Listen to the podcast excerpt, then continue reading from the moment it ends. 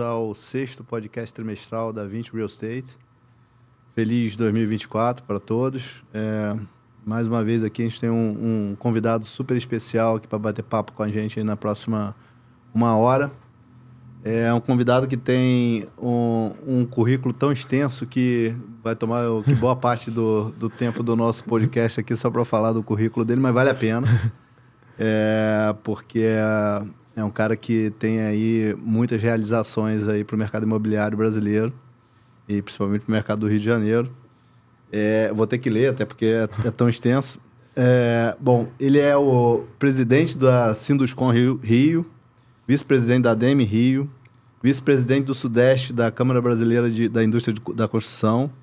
Ele é country manager da uh, EXP Brasil, sócio e conselheiro da Primaz Corporate, conselheiro da Morar Construtora, da Viver Incorporadora, da Get Ninjas e advisor na Potato Velho. É, Cláudio Ermolim, seja bem-vindo ao nosso podcast. Obrigado, Obrigado, por ter vindo. Obrigado, Leandro. É, aqui, como a gente estava falando, né? Gente, mais uma vez, é, tem um, um, roteirinho que a gente dividiu com você, mas a, a, ideia é a gente bater um papo aqui descontraído. É, a minha primeira pergunta é: com tantas atividades assim, sobra dinheiro, é, sobra tempo para gastar dinheiro, não? Cara, Leandro, eu acho o seguinte: é, isso é cachaça, né? Acho que o mercado imobiliário é um mercado que ele é amplo, ele tem oportunidade para você é, fazer negócio em diversas frentes. E essas coisas foram acontecendo. As entidades de classe, eu cada vez mais reforço a importância delas, porque é, abre a possibilidade de a gente discutir o setor de uma forma estruturada. Né? Olha quanta coisa a gente evoluiu no Rio de Janeiro nesses últimos anos, discutindo o mercado, melhorando o mercado, trazendo mais atratividade, gerando mais segurança jurídica para o nosso negócio, reduzindo burocracia.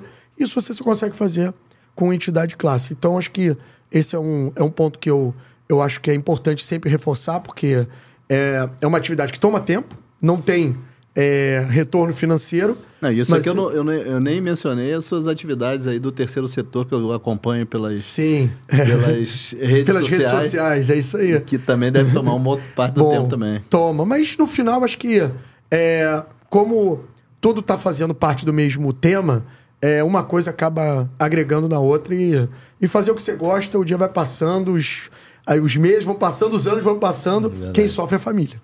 Perfeito. Bom, mais uma vez a gente está aqui com o Rodrigo Coelho, sócio da 20 Real Estate, e Lanigro, sócio da 20 Real Estate, que vão aqui dividir comigo esse, esse bate-papo. É, vamos começar falando de cenário, né? É, eu acho que a gente está entrando num, é, num ciclo que, na verdade, já entrou e já está, começando talvez a, a, a, a colher os, os frutos de um ciclo de, é, de, de redução de taxa de juros, né, que a gente sabe que tem um impacto muito grande para o mercado imobiliário. É, tem um cenário aí de inflação controlada, tem um cenário de. É, na margem, talvez, um pouco menos de ruído né, é, em relação às políticas fiscais do governo. É, então, assim, é um cenário que né, é, é, se avizinha como bastante positivo para os próximos anos, principalmente para o próximo ano de, de 24. Como é que você enxerga esse cenário é, e, e, os impactos dele no, especificamente no mercado residencial? Então, Leandro, a gente já começa a ver esse, esse resultado, né? A gente, é, certamente, tudo isso que você falou, a gente ainda pode agregar, primeiro, é, um, uma melhora na taxa de desemprego, uhum. né? Que isso também impacta diretamente na capacidade de, de compra, de renda, né? De, de, de adquirir um imóvel. A gente tem, tem também um controle melhor agora é, dos índices de construção. Né? A gente viveu um momento de incerteza. Verdade. A gente bateu o INCC a 32%, 33%. A gente não sabia para onde esse negócio ia. Hoje a gente já tem isso controlado. Isso acaba impactando a margem do, do, do incorporador e, consequentemente, paralisa a decisão de investimento. Né? Exatamente. Né? O impacto imediato é você não lançar. Uhum. Né? Para você entrar num lançamento. Né? Eu costumo dizer que o nosso mercado ele é um transatlântico. Todos os movimentos eles são lentos de acontecer, uhum. né? Você mira o iceberg, mas você fala assim, bom, vou virar para direita. Até você virar para direita, ele já arrastou no uhum. iceberg porque ele não é uma lancha, ele é um transatlântico. Então, o momento que você tem essas incertezas, seja taxa de juros, desemprego, aumento do custo de construção, a primeira reação do incorporador é esperar. Vou esperar. Vou deixar o meu projeto aprovado na gaveta. Isso, obviamente, tem um impacto direto na geração de emprego, na geração de renda, né? É natural, você cria aqueles vales, né? De período sem obra. Esse período sem obra você aumenta o desemprego. Depois, quando você volta, essa mão de obra já está fazendo outras coisas, aí você tem outros problemas. Então, quanto mais estabilidade a gente puder ter nesse ciclo, melhor. Mas a gente, olhando para 2024, certamente a gente já olha para um ano que se inicia com perspectivas muito melhores do que a gente iniciou 2022 e 2023, sobre todos esses aspectos. A gente teve, sim, um ano de 2023 também com incentivos que vieram principalmente para o segmento econômico, né? Acho que o governo Minha federal, Casa Minha independente de, de política, de partido, olhou de novo para habitação de interesse social. E isso teve já impacto no terceiro TRI de 23. Então você já vê os números aumentando, tanto de lançamento quanto de vendas. E a gente também começa a perceber o aumento no volume de aprovações na cidade do Rio de Janeiro, já preparando para um ano de 2024 que certamente será de mais lançamentos e mais vendas do que 2023. Perfeito. Legal. E, e Claudio, falando, entrando um pouco em Rio de Janeiro, né? A gente sabe que desde 2010 né, teve uma aceleração, o mercado né, evoluiu até pensando na pré-copa, pré-olimpíadas, né? A gente teve aquela aceleração e depois desacelerou, né? Foi um momento até assim mais difícil. E a gente agora começa a ver essa recuperação, né? É, o mercado recuperando, mais lançamentos. Até alguns incorporadores nessa época de desaceleração acabaram saindo, né? Da, de, de investir, de, de incorporar aqui no estado. Como é que você vê, a, a, como é que são as perspectivas hoje do mercado aqui no Rio de Janeiro? Como é que você está enxergando? Depois eu queria falar um pouquinho também da dinâmica, né? Da, é, da nossa, dessa cidade, né? Que ela tem as suas peculiaridades, Sim. né? A gente como carioca sabe bem como é que funciona, mas às vezes para o investidor de outro estado, né? Falando até de Zona Sul, que é um, é um bicho diferente. Total. Né? E, e Barra da Tijuca, onde a gente está agora, também, que, é um, que também tem uma outra dinâmica, né? Com seus com as suas sub-regiões, digamos assim, né, com mais oferta de terreno, diferentemente da escassez de terreno na Zona Sul. Não, fazendo então esse retrospecto, lá, basicamente é o seguinte: o mercado imobiliário na década de 80, o mercado imobiliário do Rio de Janeiro, ele era é, seis vezes menor do que o mercado imobiliário de São Paulo. Então, essa era a nossa referência na década de 80. Quando a gente começou a década de 90 e a gente começou então a ver um crescimento maior do que o Rio de Janeiro em relação a São Paulo, a gente foi diminuindo essa distância. Uhum. Naquele período. É, principalmente com, com, com dizer, o surgimento do, do de, da região da Barra da Tijuca, né? A Barra acho da Tijuca. Que foi, foi o grande. É, é, Barra da Tijuca e adjacência, vamos é, chamar assim. Eu acho que, foi acho a grande isso... fronteira de é. expansão dessa época da década de 80. Certamente se criou uma nova cidade, Sim. um novo é, vetor de crescimento. A gente começou a também ter vários investimentos em infraestrutura. Sim. A gente teve também a abertura de capital das empresas a partir de 2006. Verdade. Então, com isso, né, juntando isso tudo, a gente diminuiu esse gap para três vezes e meia. Então, o Rio de Janeiro tinha lá o mercado, São Paulo era três vezes e meia esse mercado. O que aconteceu? O mercado todo no Brasil sentiu a partir de 2016. Uhum. Como a gente teve a Olimpíada, a gente ainda viveu uma ressaca de Olimpíada, então a gente não sentiu em 2016. O pior ano do mercado imobiliário do Rio de Janeiro foi 2017, diferente do Brasil. Quando você olha para todo o Brasil, 2016 foi o pior ano, foi o, o Vale, o fundo do poço e o nosso fundo do poço foi 2017. 2017 a gente saiu de um, de um mercado anual de lançamento em torno de 12, 13 bilhões de VGV para 1,5. Nossa. 1,5. Muita coisa. Você imagina que você tem uma fábrica que faz qualquer coisa, 12 bilhões de qualquer coisa, e de repente ela faz 1,5. Então, assim, a gente foi realmente na lona. E aí, por N motivos, a gente sofreu também mais do que outros estados, do que outras cidades. Teve a questão do Oligás, teve a questão dos, dos problemas com a Lava Jato, né? A gente teve outras questões específicas do Rio de Janeiro e depois a gente volta, então, a ter uma retomada. Hoje, quando a gente olha para o mercado do Rio de Janeiro, a gente ainda não está nos 12, 13 lá de trás, a gente está perto de 8.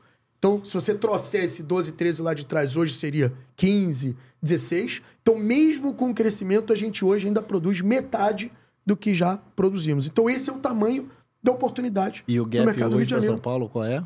Hoje esse gap está em torno de 7, 7,5. Agora, a verdade é o seguinte, a gente é, já entendeu que a dinâmica do mercado de São Paulo é outra, mas temos a capacidade hoje, assim, nua e crua, de dobrar a nossa produção Agora- em relação ao que a gente já fez. Claro, do ponto de vista do. do obviamente, assim, o, o mercado do Rio é um mercado menor que o mercado de São Paulo. Sim, claro. sempre foi. Sempre será. É, Agora, do ponto de vista de, do investidor, de oportunidade de investimento, você, não acha que, é, por outro lado, a competição por bons negócios aqui é desproporcionalmente menor do que em São Paulo? Leandro, esse é o meu discurso de todos os dias, 24 horas por dia, 7 dias por semana. É, infelizmente, a gente tem um desafio no Rio de Janeiro de é, quebrar a desconfiança do investidor em relação à cidade, em relação ao Estado. A cidade do Rio de Janeiro é uma cidade de inúmeras oportunidades. Tem gente que vive, sobrevive, ganha dinheiro, é feliz e tem excelentes resultados no Rio de Janeiro sem nunca ter saído. Só que quando você está fora, você olha para o Rio de Janeiro e você tem receio de fazer o investimento aqui. Então, nosso papel, né, como carioca, como entidade de classe, como lideranças do setor, é mostrar que o Rio tem as suas particularidades, como qualquer mercado. Qualquer mercado. Uma coisa que a gente aprendeu é que o mercado imobiliário ele é local.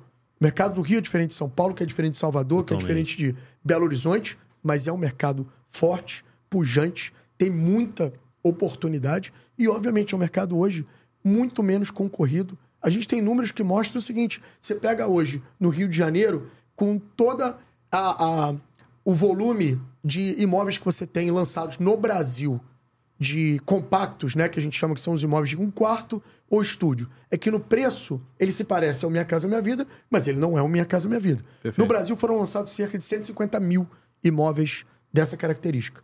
100 mil só em São Paulo. O segundo, a segunda cidade que mais lançou esse tipo de produto foi Curitiba. A terceira cidade que mais lançou esse tipo de produto foi Salvador.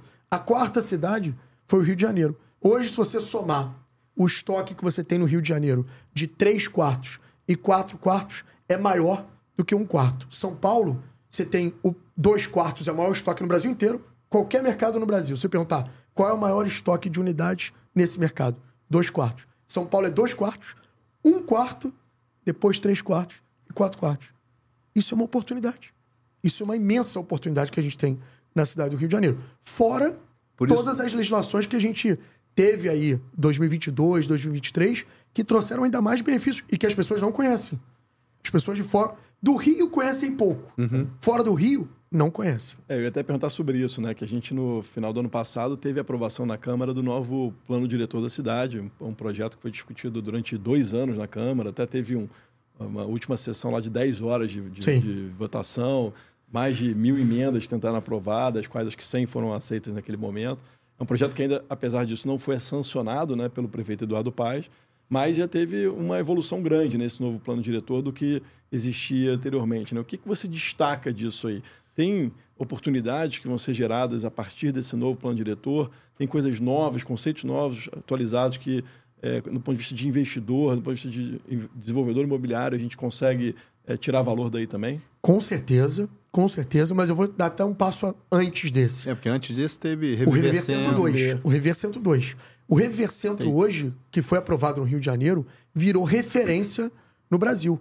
Nós tivemos um evento em São Paulo que a gente apresentou o Reviver para a Prefeitura de São Paulo e para a Prefeitura de Porto Alegre, que está fazendo também hoje um trabalho sim. de revitalização lá da área do centro, junto com ali a, a- a área encostada no Rio. né? cais, ali, um aí Isso, exatamente. E eles estão copiando o Rio de Janeiro. Estão copiando o Rio de Janeiro. Então a gente tem hoje oportunidades no Reviver Centro de fazer projetos que antes não ficavam de pé.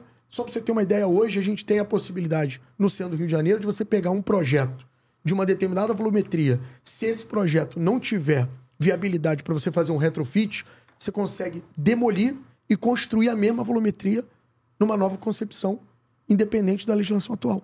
Se você tivesse na legislação anterior, normalmente você vai demolir um prédio de 10 andares, você vai chegar lá, você vai poder fazer 5. Hoje, isso já é possível no Reviver.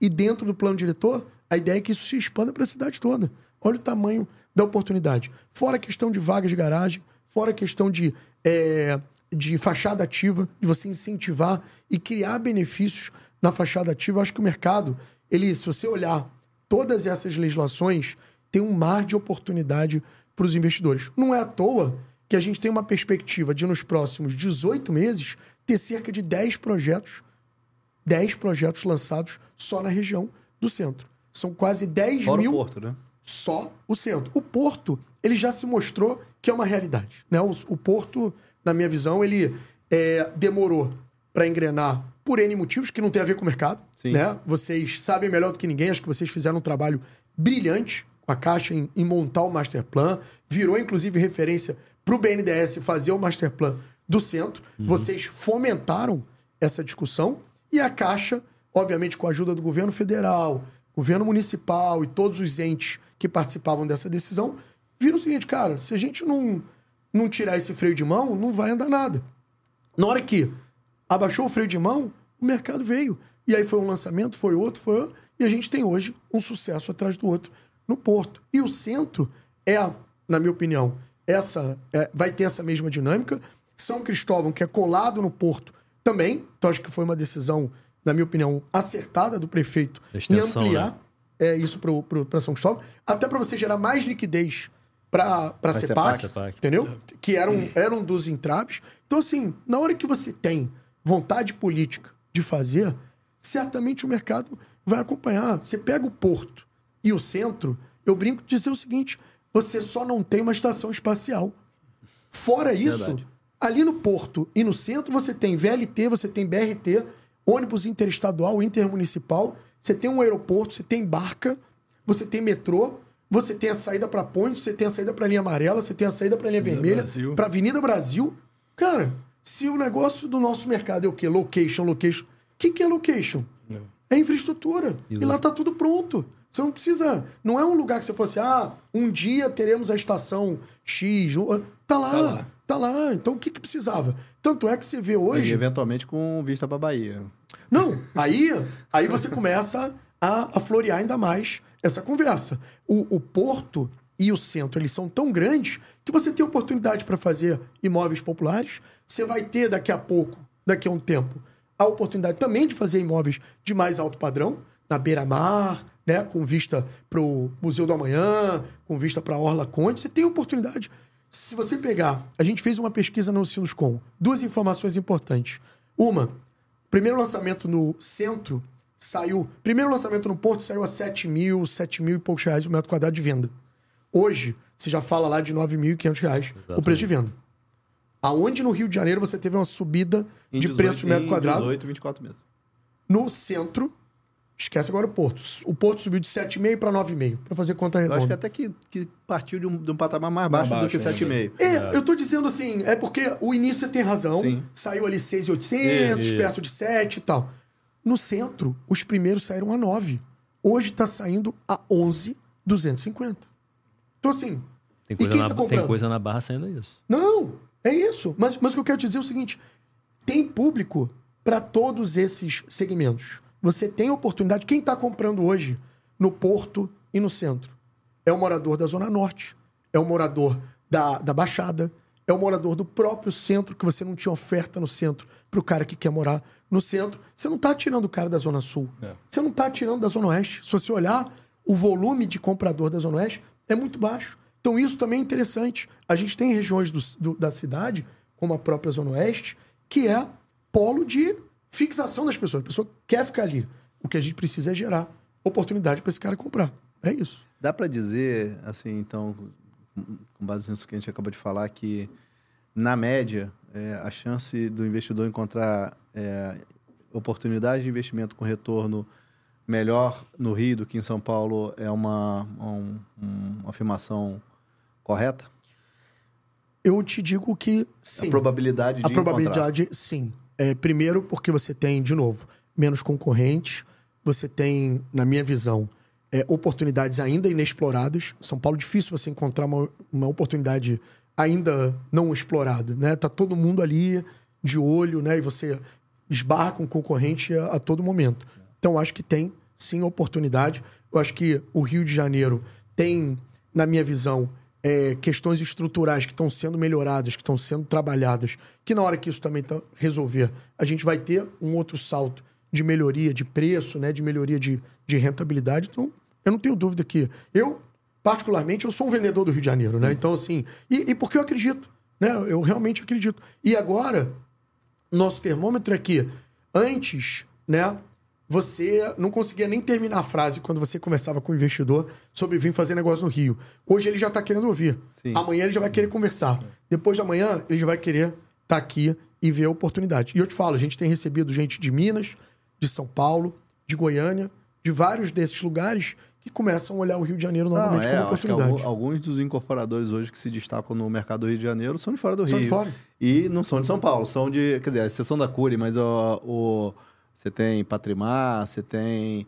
É, Encamp. Você tem, tem a, turma, a, turma de, a turma de Minas Tem. é, é, tá descobrindo o Rio aí, pelo menos a- os incorporadores, né? É, é, tamo- é, acho que os incorporadores têm, obviamente, por dever de ofício, um, um- um- um faro mais ah, apurado para enxergar essas oportunidades e, e- e tomar esses riscos, né? Não, o investidor é naturalmente mais é, arredio, né? É, mas eu vou te dizer, isso está acontecendo porque a gente conseguiu ter, é, tanto no Reviver Centro, é, uma oportunidade que Minas estava tentando fazer e não conseguia. Agora está usando o nosso exemplo para fazer. Porque Minas também tem um centro que hoje é abandonado, Degradado, né? vazio, né? E, e- e você olha É ali. que eu acho que é uma realidade de toda grande cidade do Toda, Brasil, São né? Paulo também tem isso. É, as cidades mais antigas, Sim. piores, né? As cidades que têm mais aí de 400 anos têm situações muito piores. Só que São Paulo ainda tem um agravante, que a- o centro foi tomado Foi tomado pela Cracolândia, por outras coisas. Então você ainda tem uma questão anterior para ser resolvida. A gente não tem essa questão. Tem outros problemas, mas a gente não tem essa questão. E Minas também não conseguiu fazer, na nossa visão, um plano diretor com a mesma visão desenvolvimentista que a gente está fazendo no Rio de Janeiro. Então isso atrai o incorporador. A gente está vendo hoje um movimento de incorporadores que não estão mais interessados em continuar fazendo negócio na cidade de Belo Horizonte, em, em Minas Gerais. Porque se você não se sente atraído, né? Se a, se a legislação não é convidativa, você vai buscar um outro lugar. É, você só sabe fazer isso. Você vai buscar um outro lugar. E, e na linha desses projetos meio inovadores, né? Assim, recentemente teve um projeto que teve mais visibilidade, saiu muito na mídia, até porque envolvia um clube de futebol aqui do Rio, que era você poder transferir potencial construtivo, nesse caso aqui era do Estádio São Januário, do, do Baixo da Gama, para outras regiões da cidade. Mas esse projeto não, é, não não foi necessariamente inovador, porque já existia no Rio projetos anteriores, né? Lá no parque aqui dali da Zona Oeste, Tem. aqui na, na região da Reserva, da Barra da Tijuca também a mesma coisa. É, como é que você enxerga esse tipo de projeto? Que, assim, você não vê isso muito em outros lugares, né? Assim, que você está pegando um, um recurso, no final das contas, dizer, sem usar o recurso público, você destina um dinheiro para você revitalizar uma determinada área que tem uma importância cultural, uma, uma importância ali para aquela cidade.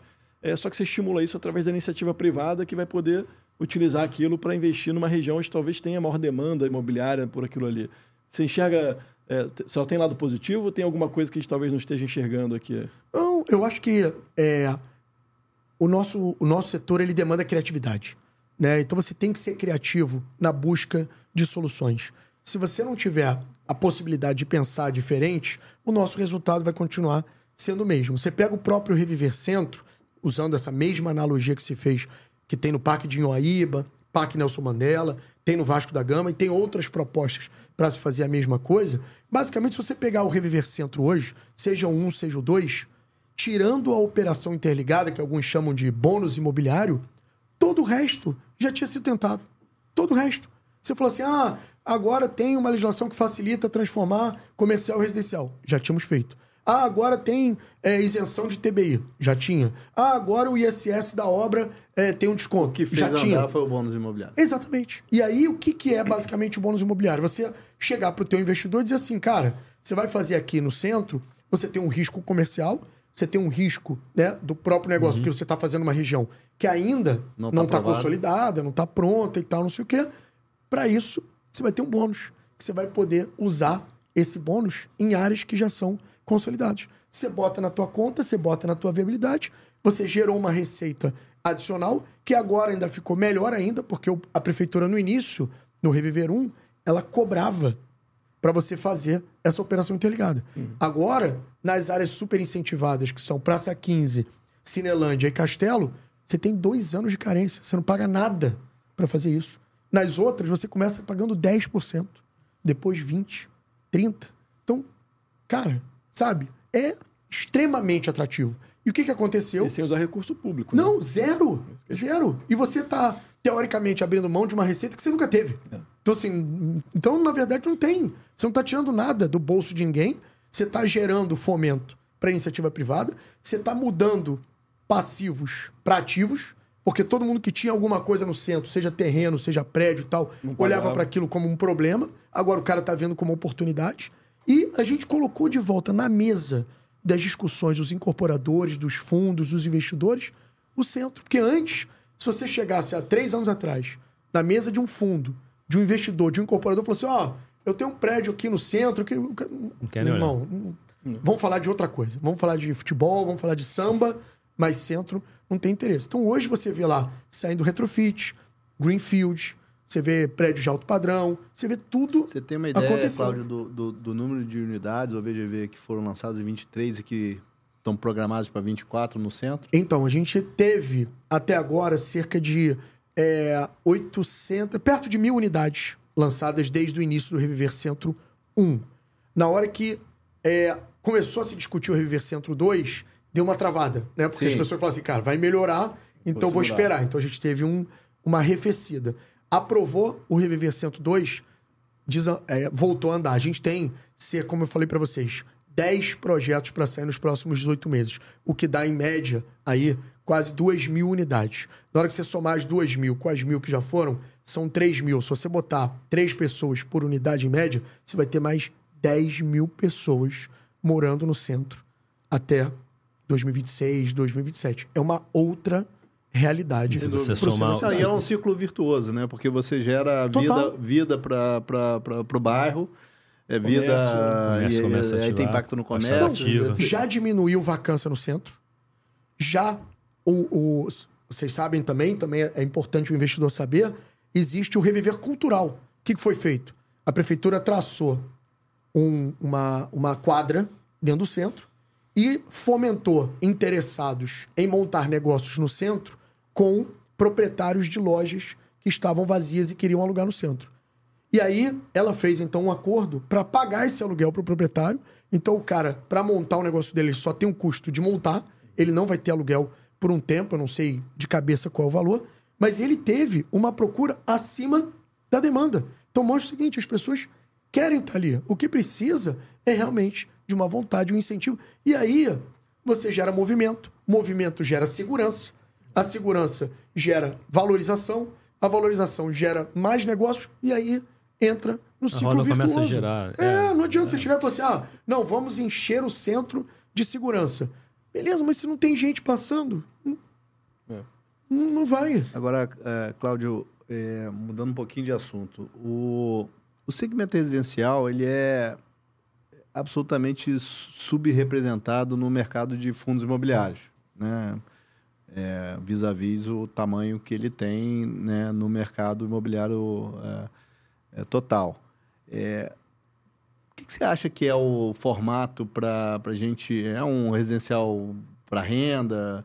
É, como é que você acha que esse mercado vai evoluir, crescer? O que, que precisa para a gente é, efetivamente ter uma poder dar a, acesso ao investidor de varejo, né, que é o investidor que investe em fundo imobiliário, a oportunidade de investimento no mercado residencial, né? Qual é o formato que você acha que vai acabar prevalecendo aí? Eu acho que é, essa pergunta é, é boa porque é, se você olhar todo investidor em imóvel, ele gostaria de ter aquele imóvel dele alugado, né? Ele gostaria de ter um comprar um imóvel para alugar, seja ele comercial, seja ele residencial. No comercial hoje ele tem um sem número de fundos disponíveis para ele virar um pequeno proprietário de shopping, de um prédio comercial, corporativo, até renda galpão, urbana com loja, galpão e tudo mais.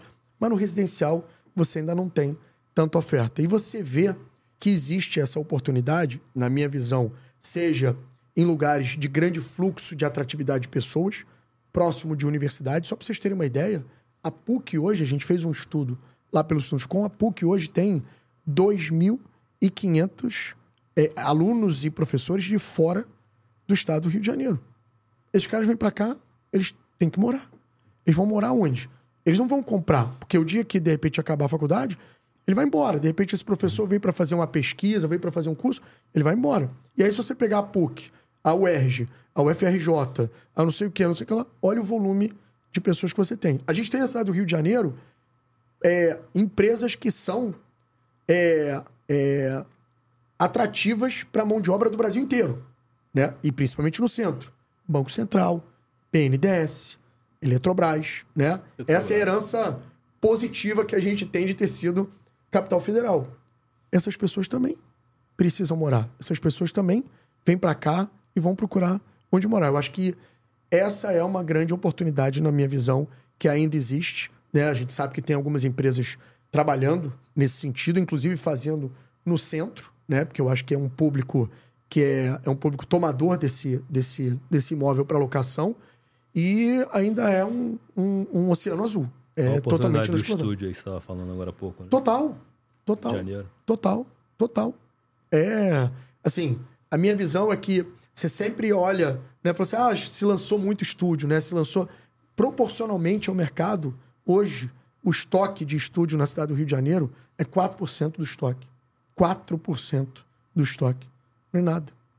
Então, assim, tem oportunidade, assim como você tem as oportunidades olhando também para os outros projetos estruturantes que vão acontecer. Né? Então, você pega a própria Zona Oeste, olhando agora mais para é, Campo Grande. Né? Estão fazendo uma nova via com um túnel ligando o centro de Campo Grande com a Avenida Brasil. Certamente a gente vai ter ali um novo polo de crescimento para outro segmento, mas vai ter. O BRT Transbrasil, depois que estiver pronto e ligar com o Terminal Gentileza, não sei se já foram visitar lá, mas é, é, um, é um hub espetacular. Sim. O cara vai pegar o BRT, vai descer no Terminal Gentileza, ali ele vai pegar o VLT e vai circular pelo centro. Olha a dinâmica que você vai ter. Chega até o metrô, inclusive. Né? Não, aí Chega o VLT lugar, é o céu é o limite. Você é pode ir pro. Não, você pode ir pro Santos Dumont. Entendeu? para barca. Exatamente. Então, estou dizendo o seguinte: isso vai gerar naturalmente uma nova dinâmica de mercado imobiliário para a cidade. Quanto tempo? Em que prazo? Não sabemos, né? A gente também achava que o, o porto ia desenvolver muito mais rápido. Mas na prática, você tem muita coisa acontecendo. Até esse próprio trabalho da, da, do BNDES de fomentar, né? Porque a gente tem muito imóvel público no centro. E não somos nós, né? Não é a iniciativa privada que vai conseguir bater lá no ente público falar, pô, vende aí o prédio. Não é, é o ente público falando com o ente público. Então o BNDES está fazendo um trabalho espetacular de fomentar esse negócio. Para que isso também gere movimento, para que isso também gere novas oportunidades de negócio. E vai ser matéria-prima para quem? Para o investidor. Vai ser matéria-prima para quem fizer. Você vê que hoje existe uma gama de oportunidades que a gente já falou aqui de negócio na cidade do Rio de Janeiro, em várias áreas, fora o que já é consolidado, né?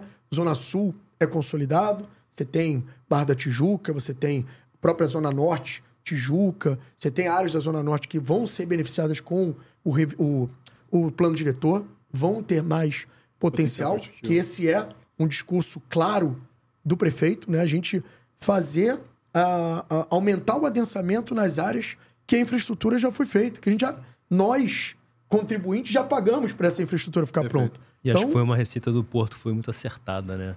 Porque o Porto veio com a infraestrutura antes. Né? Teve a questão, obviamente, acho que, e aí falando de master plan, né? a gente teve a questão do muito comercial, que aí acaba também, quando você não dosa isso certo, você acaba vendo uma cidade fantasma, que mesmo que tivesse, é, a, a, ocupação tivesse ido bem, de noite a cidade, a, o Porto ia ficar vazio. Né? E a gente conseguiu, acho que agora foi feito esse trabalho e conseguiu dar essa balanceada do residencial que vai trazer vida, a gente acabou de falar aqui. Né? Então, eu acho que isso é super, é super importante, essa questão. Né? Porque esse é o conceito moderno de cidade. Hoje você tem gente que fala cidade a 15 minutos e tem outro que chama a, é, a cidade a um elevador de distância. Exato. Esquece aquela cidade Mobilidade. partida onde você tem o bairro onde você trabalha, o bairro onde você se diverte, o bairro onde você mora, o bairro onde você estuda. Não. E que você onde tem que você dirigir tem... 20 quilômetros. Exatamente. Um outro, né? Mas acho que o grande legado que a gente trouxe da pandemia foi a quantidade de horas que a gente perdia na semana se deslocando Verdade. desnecessariamente. Isso foi um legado positivo. Você pega hoje e fala o seguinte: que que é, quem, onde é o centro hoje de São Paulo? É a Berrine? É a Faria Lima? Eu ia comentar isso. É a Paulista? Você, tem vários clusters ali. Mas isso é o, é o, é o conceito moderno de cidade. Então você vai ter a centralidade e... da Barra, você tem a centralidade do centro, você tem a centralidade da Zona Norte, você tem a centralidade da Zona Sul, que todos esses lugares você tem que ter oferta de moradia, de comércio, de serviço, de trabalho, de entretenimento, de tudo. Hum, é- esse negócio de você ficar se deslocando à toa, né? A gente nasceu numa época que você falou assim, ah, eh, né, meu pai vai trabalhar no No centro, centro, né? Aí você acordava, pá, botava roupa e ia trabalhar no centro. Não, meu pai vai trabalhar, vai atravessar a rua e vai trabalhar. Você pega o caso de São Paulo, até pra gente não ficar usando exemplos de cidades que não são a nossa realidade, cara, você tem a Faria Lima com o metro quadrado comercial mais caro do Brasil e uma quadra atrás você tem os residenciais também com metro quadrado a 30 mil reais. Ou mais. É, mais. mas eu digo assim, E sem vista pra praia. não, e, e- e sem vista, Você tem, e você tá do você lado tem do os trabalho. Você residenciais tá... mais caros na Marginal Pinheiros. É. E Quando você pega uma. Vou ficar comparando, você pega o case do Porto, uma Francisco Bicalho com vista para Bahia. Que, não vai dar certo? É isso. Tem- já, já tá dando certo. É isso. Mas é, é, é porque a gente tem que desmistificar. Exatamente. A gente tem uma dificuldade, obviamente, no Rio, e aí o, Rodrigo pegou bem. é, a gente tem a questão geográfica, né? A gente tem a questão da praia, né? Das vistas e ponto tal, central, que né? faz com que a nossa cidade seja menos radial em termos de mercado imobiliário do que São Paulo. Eu me lembro, quando eu trabalhava numa empresa lá de, de São Paulo, a gente viu o bairro de Campo Belo se mudar, né? Modificar. E o que que é Campo Belo? Era um bairro como outro qualquer. Né? E aí foram saindo as casas, vindo os prédios. Hoje você tem lá endereços espetaculares. A gente tem mais dificuldade de fazer isso no Rio de Janeiro. Isso é fato. Mas isso não quer dizer que você não pode trazer o cara que hoje está a uma hora de distância do trabalho para perto do trabalho, seja na Francisco Bicalho, seja na, é, no, no próprio centro, seja nas ruas é, de Catete, Glória, é, Flamengo e outras coisas. Então, assim, tem, tem mercado para todo mundo. Tem, é, a oportunidade está aí. Só precisa, obviamente, encontrar o produto certo, colocar o preço certo e vai. A gente teve exemplos recentes de sucesso de vendas em bairros que você olhar e falou assim: putz, o cara vai lançar mais um produto naquele bairro. Né? A gente, por exemplo, bairro de Botafogo hoje concentra 33% do estoque da Zona Sul do Rio de Janeiro, está concentrado em Botafogo. De A gente- residencial, né? De residencial, estamos falando só de residencial. Você teve um lançamento no ano passado de um incorporador aqui do Rio de Janeiro que vendeu tudo no final de semana. Você falou, peraí, peraí. É, é Você acabou de falar que 33% do estoque É da cidade do Rio de Janeiro, da Zona Sul, está concentrado em Botafogo. É, só que o cara fez o produto certo, no lugar certo, no preço certo. Certo. Barra da Tijuca, né? Até se lançar lá o, o, o Oceana Golf, né? O- os projetos da Patrimar, as pessoas olhavam e falavam, não, Barra não, Barra de jeito nenhum. Sempre foi o nosso campeão de lançamentos, o bairro da Barra da Tijuca. Sempre era o campeão de estoque, né? Sempre estava ali no topo. Até que, de repente, ele foi parando, os outros foram subindo, e a gente foi deixando a Barra da Tijuca para trás. Foi lá, fez o produto certo, no momento certo, no local certo, no preço certo, e vendeu. Então, esse é o mercado. É o que você falou. Se você perguntar hoje qual é o preço médio do mercado imobiliário do Rio de Janeiro, nas pesquisas ela mostra, elas mostram que o nosso preço médio é de 12 mil reais. Onde você tem 12 mil reais hoje na cidade do Rio de Janeiro? Botafogo é 15, é, Zona Sul é 30, aí você pega Copacabana é 18, entendeu? Aí você tem a Tijuca Tem seu a público 11. também, Copacabana é um bairro Todo. que tem seu público, Não. tem uma vida de bairro, né? Você tem essa, essa- a questão da vida de bairro, né? Você tem Total, total, total. E, e de cada novo, um com E os produtos, eles precisam ser adequados à realidade daquele público, daquele local. Não adianta, assim, você fazer um produto. Por que, que o produto na Barra da Tijuca, ele tem que ser um produto com uma quantidade de itens de lazer acima do normal? Porque você tem uma cidade na Barra da Tijuca que o deslocamento é feito de carro. Então, para a pessoa que mora na Barra da Tijuca, estar com tudo dentro do condomínio faz diferença. Agora, para o cara que mora na Zona Sul, ele quer pé, sair né? na rua. Quer andar a pé. Ele quer andar a pé. Ele quer ir na academia do outro lado da rua. Ah, você pode ter uma academia no prédio, mas, assim, não é isso que vai fazer a vai. diferença na hora de vender. Você vai fazer na Zona Sul, você pode olhar, você tem prédios icônicos na Zona Sul com piscina. Cara, a piscina tá querendo lodo. Porque a piscina do cara é a praia. Então, entendeu? Agora, óbvio, se você tiver a possibilidade de fazer a piscina, faz a piscina. Mas não é isso que vai vender. Agora, em outros lugares, Zona Norte, se você não tiver piscina, pode ser um pênalti para você conseguir vender. Então, o mercado, né? O, o sexy do nosso mercado é que cada produto é um produto. Eu costumo dizer o seguinte: nosso mercado é igual a impressão digital. Você não tem dois iguais. Mesmo que você chegue num prédio, você fala assim, ó, vou fazer um prédio de 400 apartamentos. A metragem é exatamente igual. Um é diferente do outro. Um é frente, outro é fundos, sol da tarde, sol da baixo, manhã, mais- em cima da mais alto. piscina, em cima da quadra, em cima da rua. Cada um é um. E o público, obviamente, também vai ver isso. A gente tem uma cidade que tem essa diversidade. Você tem gente que quer morar na Barra da Tijuca e não quer sair da Barra da Tijuca, né? Tem gente que mora na Zona Norte e não quer sair da Zona Norte. Nem todo mundo tem o objetivo de estar na Zona Sul. Você tem também as pessoas que querem estar na Zona Sul. E você tem o investidor. Né? A gente tem muita gente e hoje o que a gente tem visto também é o investidor estrangeiro comprando imóvel na Zona Sul do Rio de Janeiro. Por quê? Para quem não sabe, a gente só pode fazer esse imóvel compacto, né, que hoje é, é bem atrativo para o investidor, só a partir de 2019. Então, há três anos, basicamente, que você pode fazer. Então, antes você não podia fazer. Sim. Esse imóvel hoje, ele é atrativo também Gratuito. para um investidor, seja de fora do Rio, seja de fora do Brasil, comprar, botar numa plataforma dessas, manter alugado e quando ele quiser vir usar, Tem um ele imóvel usa. veraneio, né? É. É, exatamente. Mas antes você não tinha isso.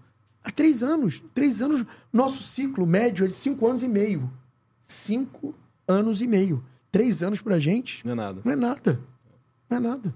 Agora, Cláudio, é, saindo um pouquinho do Rio e olhando é, o mercado imobiliário mais né, geral, é, e voltando para assim, pra esse ciclo que a gente vai ter aí potencialmente positivo né, para o mercado, é, o que, que você acha que se, se fosse né, apostar em termos de é, perfil de renda, tipologia de produto, é, qual é- quais, na sua opinião, vão ser os, né, os- os- as melhores apostas? Assim, o que, que você acha que vai vender mais em termos de, de, de perfil de produto, tipologia, é, de forma geral, né? Obviamente, para cada localização, para cada geografia, isso deve ter o deve mudar, mas é, Eu, eu gosto de dividir o nosso mercado em três grandes clusters, né?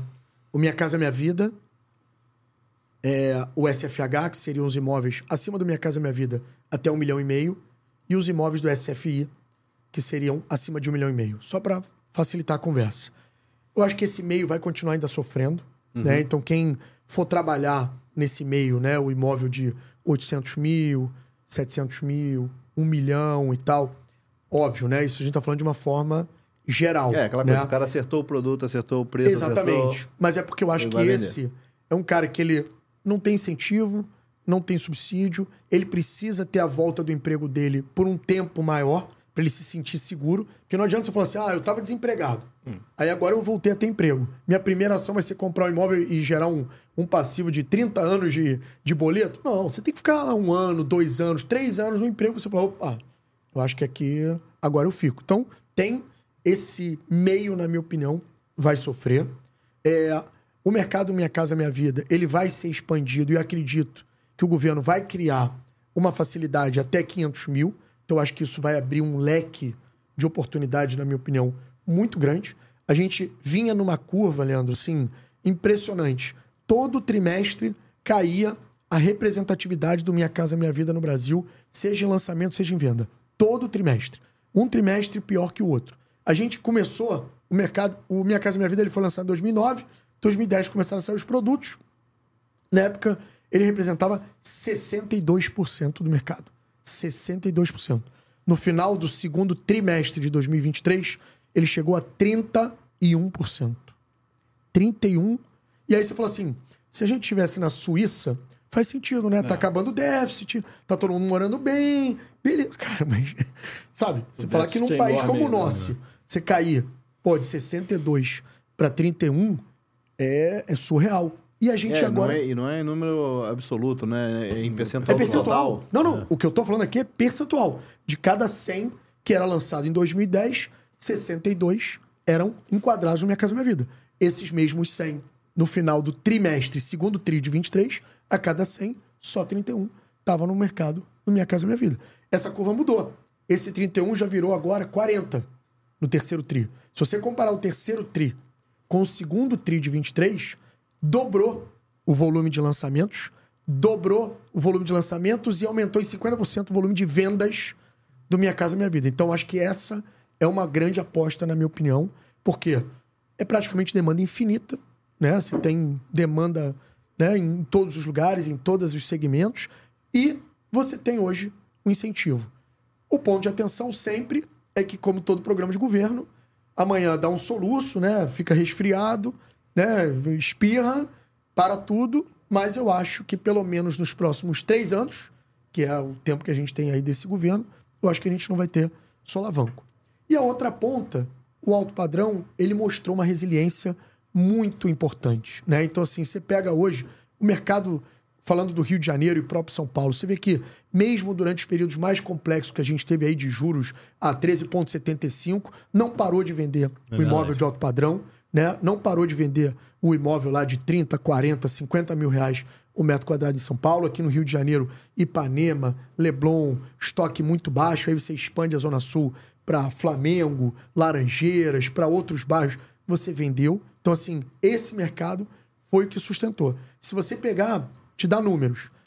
Nove meses de 22 contra nove meses de 23.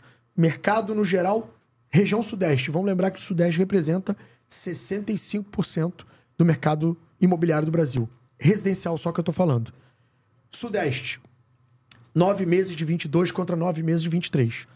Os nove meses de 22 contra nove meses de 23. No mercado geral, diminuiu em 15% o volume de lançamentos. No mercado geral, misturando tudo. E aumentou em 5% o volume de vendas. Quando você vai para Minha Casa Minha Vida, caiu perto de 8% a, o lançamento e a venda foi praticamente 0 a 0 nos nove meses. Uhum. Se você olhar tri contra tri, dobrou. Então, assim, tô só olhando os nove meses. Quando você vai para o alto padrão, luxo, aumentou o lançamento. Nove meses de 23 contra nove meses de 22 em 9,6% e a venda aumentou em 11%.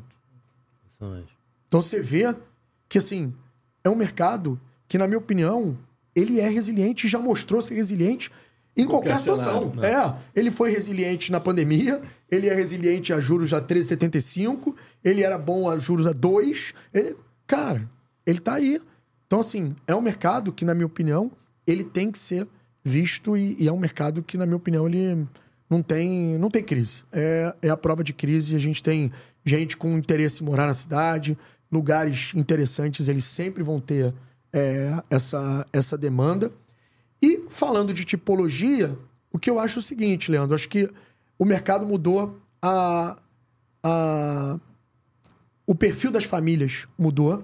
Então hoje é, você precisa pensar num produto inteligente, né? Então as coisas hoje elas precisam ser mais práticas, né? A gente não consegue mais conceber você ter um imóvel enorme, né? Um imóvel é, é, de, de, de metragem muito grande, porque as famílias elas diminuíram, elas querem ter custos menores, elas querem ter facilidade. Então hoje vale mais a pena, de repente, você usar no espaço do teu empreendimento uma facilidade para você receber encomendas, uma facilidade para você ter uma, uma, uma área de é, quente e frio para receber encomendas, inclusive, de comida, né, em função até da segurança. Então, acho que isso hoje é muito mais importante. Você tem hoje lugares no Brasil que você faz mais vaga de bicicleta do que vaga de carro. Então, aqueles é, prédios aqui antigos na cidade que você tinha vaga, né? O cara, ah, eu tenho três vagas de garagem, quatro vagas de garagem. Aí o cara usava isso como ativo, né? Ele alugava vaga é, para complementar a renda. Hoje esse cara não, não tem para quem alugar. Se ele quiser dar aquela vaga, não, não tem para quem dar. E, e isso tudo é quebra de paradigma, né? Então assim, a gente está vivendo um momento completamente diferente do que a gente vivia no passado. Então acho que o produto imobiliário tem que conversar Perfeito. com essa nova, nova realidade. E a gente viu também o comportamento da locação explodir. Porque na hora que você chegou nos juros a 13,75, aquele cara que estava na dúvida de comprar ou não o imóvel falou: cara, eu vou esperar, vou alugar. O aluguel explodiu. Né? Essa é a outra pergunta. O que, que vai acontecer com o aluguel? O aluguel explodiu em todos os lugares. Sim. A gente acredita que a tendência é ele dar uma arrefecida, porque a, o sonho de comprar o imóvel continua sempre sendo maior do que da locação. Mesmo que a gente diga que a geração mais nova não quer comprar e tal, tudo bem, beleza, mas o percentual desse público ainda no mercado é muito pequeno. Então, eu acredito que a gente vai ter uma redução no aluguel, vai ter um aumento na venda, acho que a gente vai ter um volume maior de lançamento, principalmente nessas duas Nas pontas. extre- nos extremos. Nas E- duas e, e com extremidades. juros mais baixos, o financiamento imobiliário também ajuda muito também esse, essa faixa mais alta ali também, né? Não, e Eu, uma outra- minha, minha casa, minha vida, obviamente É, que todos, sim. né? E uma outra coisa interessante que você falou agora, Rodrigo, é o seguinte: hoje a gente tem uma pesquisa, a BCIP, inclusive, tem também essa pesquisa: 50% do financiamento do mercado imobiliário não vem mais do banco tradicional. Isso, para o investidor, é um mar de oportunidade, porque antes você andava na rua, você via uma obra, você via um canteiro, você via lá a placa dos bancos tradicionais. Hoje, você vê lá fundo X, Y, Z e tal, mercado de capitais. Você tem hoje LCI, você tem CRI, você- ou seja, você tem também as outras oportunidades do cara estar investindo no mercado imobiliário e não necessariamente tá fazendo. se- se- né, vocês sabem melhor do que eu. Se olhar o nosso mercado de fundos imobiliários, comparar com os Estados Unidos, não tem nem, brinca... não tem nem graça, né? Mas olha o tamanho da oportunidade que a gente tem. Então, acho que assim, isso tudo, combinando com juros mais baixos, com uma, uma, uma legislação mais atrativa, né?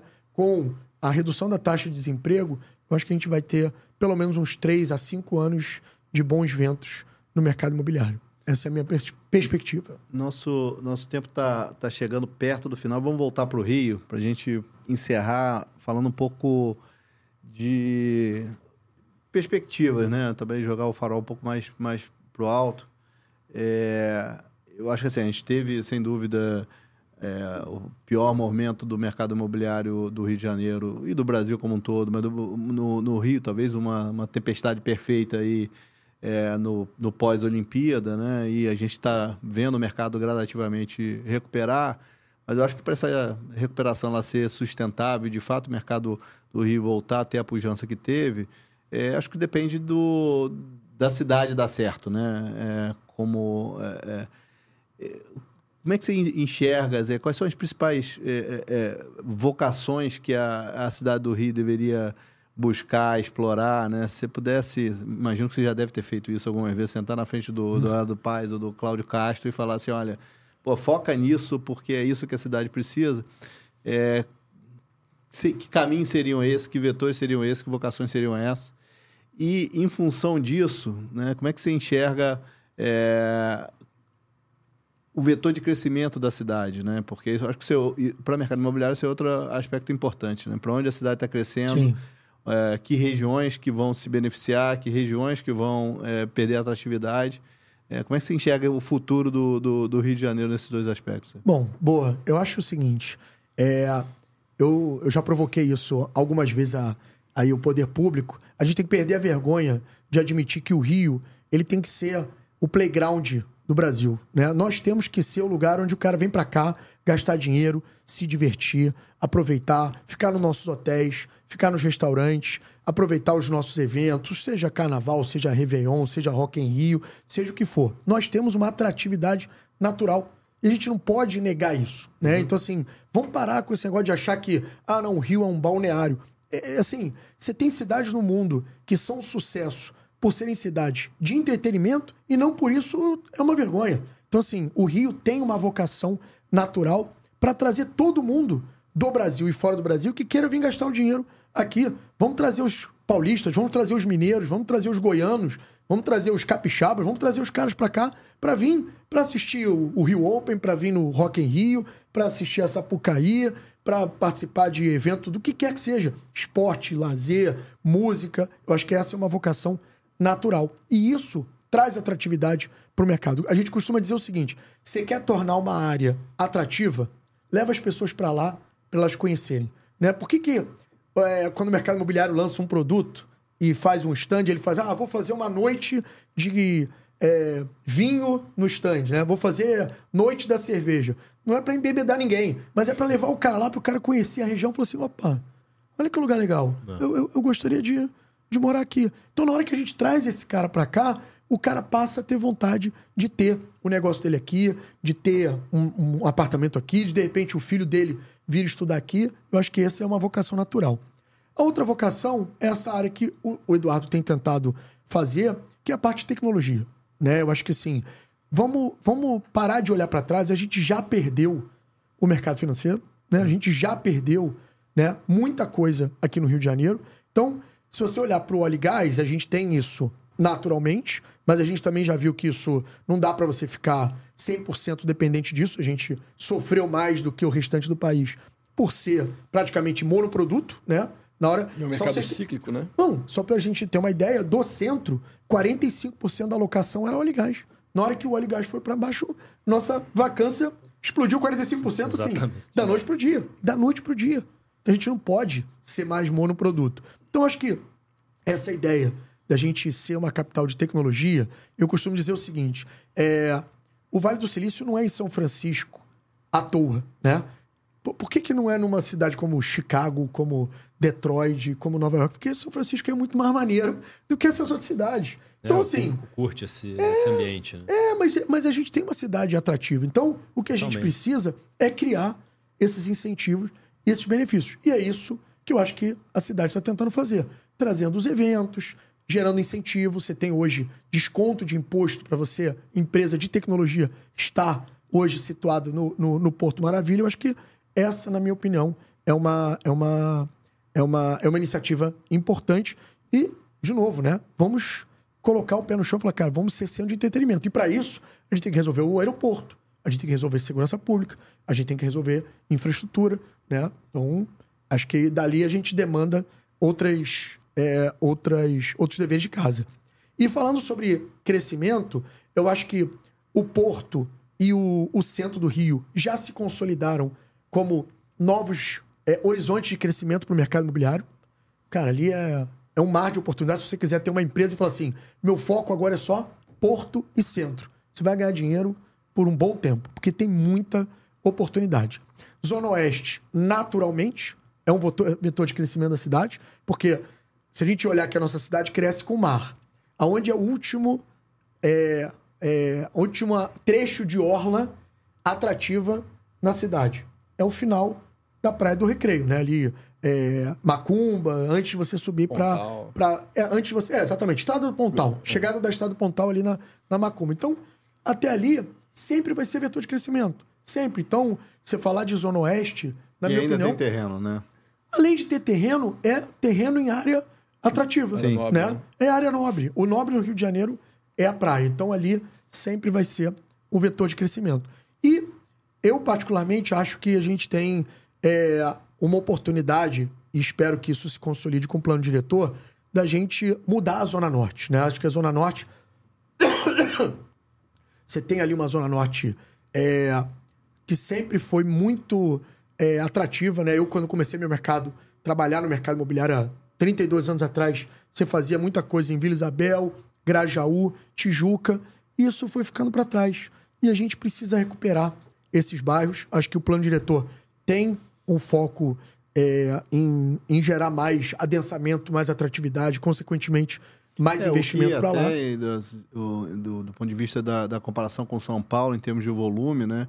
É, acho que parte da, boa parte da diferença está aí também, Total. né? Porque você tem no, no- em São Paulo assim, bairros que, vamos dizer, seriam comparáveis aos nossos bairros da Zona Norte, ba- bairros de- tipicamente de classe média, são extremamente pujantes do ponto de vista de lançamento imobiliário, né? Sei lá, Ipiranga, Moca. Sim. É, e, e que a gente tinha aqui no, no passado, né? Tijuca, Total. Meia, é, Vila Isabel e tal. E que, de fato, isso, isso se perdeu. Então, sem, sem dúvida, é, se o plano diretor vem na- no sentido de, de endereçar isso, eu acho que é boa notícia. Fo- foi, foi uma das nossas grandes defesas, Leandro. Assim, é, por acaso você.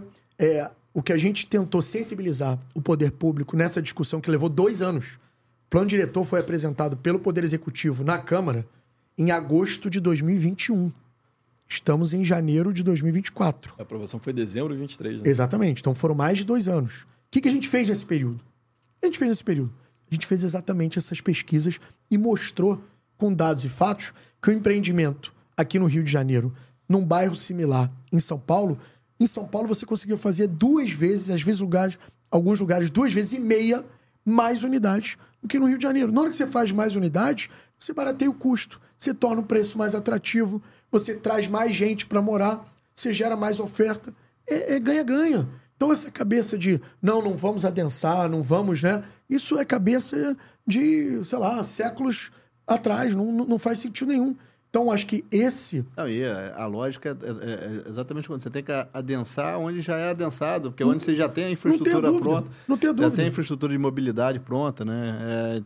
É, a lógica é toda essa. Né? Exatamente, exatamente. Você, você tem hoje algumas aberrações na cidade que você criou áreas de proteção em lugares que essa proteção só fez crescer a irregularidade, só fez avançar as, as ocupações irregulares, né? né? as invasões. Então, assim, se isso não deu certo, vamos pensar de outro jeito, porque não deu certo. Vamos pensar de outro jeito. Então, eu acho que esses, assim, se eu hoje tivesse que apostar um, um dinheiro onde eu acho que a gente vai ter essas oportunidades, eu diria que são. E aí vamos, obviamente, tirar a Zona Sul, porque a Zona Sul, ela é sempre a Zona Sul. É. Né? A Zona Sul, ela não entra nessa conversa, porque é, a Zona Sul. É difícil encontrar terreno, né? É, a Zona Sul, o é desafio, é exatamente, é você encontrar terreno, mas você tem um mercado que é um mercado consolidado e é um mercado que é objeto de desejo. Isso, Zona Sul ampliada, né? Não estou uhum. falando só de novo de Ipanema e Leblon, acho que a Zona Sul ampliada ela é esse objeto de desejo. Tirando então a Zona Sul, acho que a gente tem a Zona Oeste como esse vetor de crescimento natural da cidade. A gente tem o porto e o centro. Para mim, vai ser a explosão, até porque a gente está partindo de uma base de nada, né? Se comparar qualquer coisa com o que a gente tinha, é nada. O crescimento vai ser nada. infinito, né? Não, Não, o número é o seguinte, Rodrigo, a gente tinha até o Reviver Centro 1, nos cinco anos anteriores ao Reviver Centro 1, foram lançados quatro projetos residenciais no centro. Nos últimos cinco anos antes do Reviver. Veio o Reviver. Entre o Reviver Centro 1 e o 2 foram dois anos. Nesses dois anos, foram 21 projetos entre protocolados e aprovados. Lançados, tiveram oito. Beleza, mas 21 pessoas se interessaram pelo centro. Não, eu acho que é a mesma lógica o Porto, né? O Porto. Não, o, o, Porto teve vai ter cinco, um, mais de 5 um mil unidades anterior. são. Não, mais de 6 mil unidades mil, lançadas mais... e 5 mil vendidas são... em 24 meses. Contra zero. Contra zero. Antes, mais contra de 12 zero. mil pessoas contra zero. Contra zero. Entendeu? Então, assim. Virtualmente zero. O que eu quero dizer é que, assim, no final, essa é, na minha opinião, é uma nova cidade que vai surgir. Você imagina na hora que as pessoas. E olha que isso tudo está acontecendo sem a gente ver, de fato, a mudança do porto e do centro acontecer. Porque a mudança vai acontecer quando as pessoas Sim. começarem a morar. Perfeito. Aí pronto, é aquele né? negócio. Ah, o Leandro mora no centro. Ele me convidou para ir na casa dele. Aí eu fui lá na casa dele e falei, pô, cara, legal isso aqui, hein? Pô, quando tiver um negócio aqui, eu vou querer comprar. Aí o, o Rodrigo mora no Porto. Aí me chamou lá para um, um churrasco. E aí as coisas vão acontecendo. Essa é a dinâmica do mercado. Você quer morar onde você vai, onde você frequenta, onde você já foi, onde você gostou de estar. E aí, com certeza, a gente vai ter uma outra dinâmica de crescimento de velocidade. Muito bom. Cláudio, acho que a gente podia ficar aqui ainda muitas horas, mas infelizmente a gente tem um, um, um tempo aí para para cumprir. Pô, foi um super prazer bater esse papo com você. Eu acho que a gente tem que repetir eventualmente mais na frente um papo semelhante. Muito obrigado aí por você ter disponibilizado seu tempo nessa, nessa sua agenda super lotada é, para bater esse papo com a gente. Obrigado. Cara, Leandro, te agradecer, Rodrigo, Ilan, é, agradecer a E20 por, por fazer isso. Acho que um dos nossos propósitos é também possibilitar que mais gente conheça do mercado, entenda do mercado. E eu estou à disposição. Acho que para a gente, quanto mais a gente puder falar do mercado, explicar e mostrar as oportunidades, para a gente é, é um tempo super valioso. Obrigado e parabéns Obrigado. aí pelo trabalho. Obrigado, Cláudio. Obrigado, Cláudio. Obrigado, pessoal, aí até o nosso próximo podcast.